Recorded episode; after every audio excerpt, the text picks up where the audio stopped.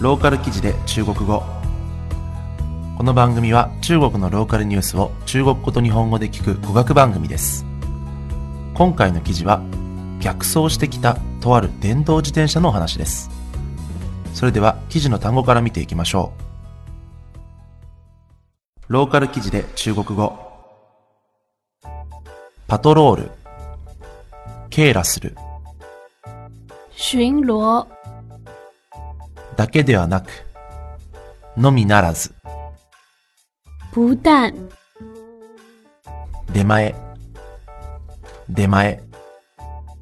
外卖、それでは記事の内容を見ていきましょう。8月22日午後3時。室外温度は40度にも迫っており地面は熱くまるで焼けた鉄板のようでした。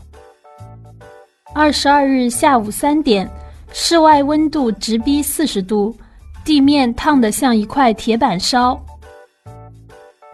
警察の陳さんが付近をパトロールしていると突然前方から出前を運ぶ男性が電動自転車で逆走しているのを見つけましたそして他の車がクラクションを鳴らして回避していたのです民警陈耀巡逻附近时，突然发现前方一送外卖男子 続きは公式サイトへ。